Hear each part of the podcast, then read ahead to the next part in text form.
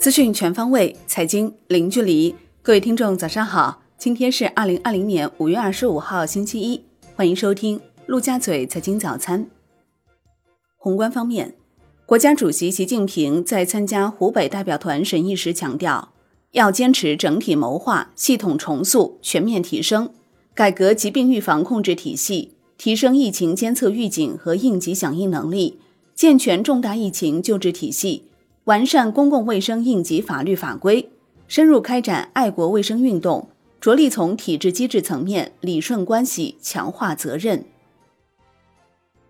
国务院总理李克强指出，要通过体制机制创新，加快解决科研人员在课题申报、经费管理、人才评价、成果收益分配等方面遇到的问题。让更多科研人员在科技成果转化中既赢得社会尊重，又获得应有报酬。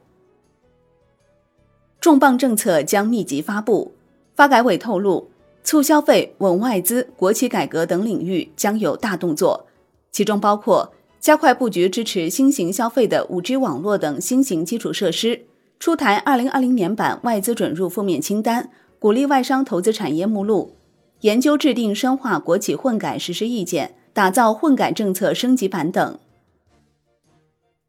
发改委副主任宁吉喆指出，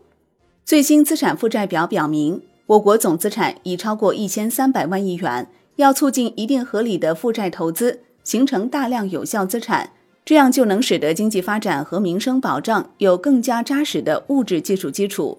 二零二零年，中国拟安排赤字率为百分之三点六。中国赤字率并不高，今年没有提经济增速具体目标，不等于经济增长不重要。经济增长内容已融在其他经济社会发展目标之中。外交部长王毅表示，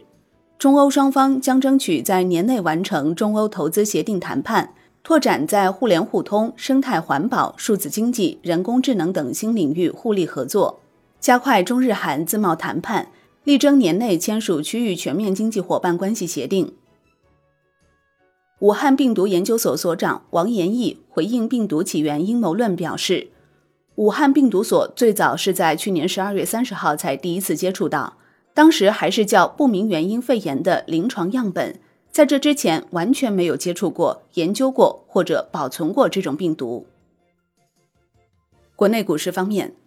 证监会有关部门负责人就美参议院通过外国公司问责法案事宜答记者问，坚决反对这种将证券监管政治化的做法。该法案对双方利益都会造成损害，希望美有关方面秉持专业精神，与中方相向而行，按照市场化、法治化原则处理监管合作问题。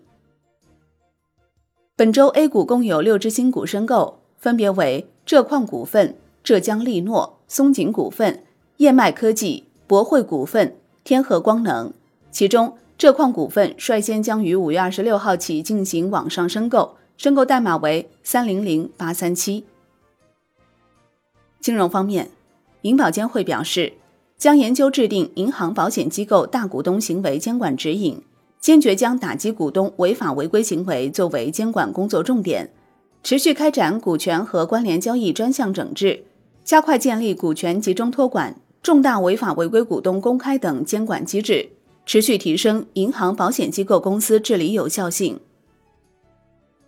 央行研究局课题组撰文称，客观看待第一季度银行业利润增长，不排除年内出现零增长或负增长的可能。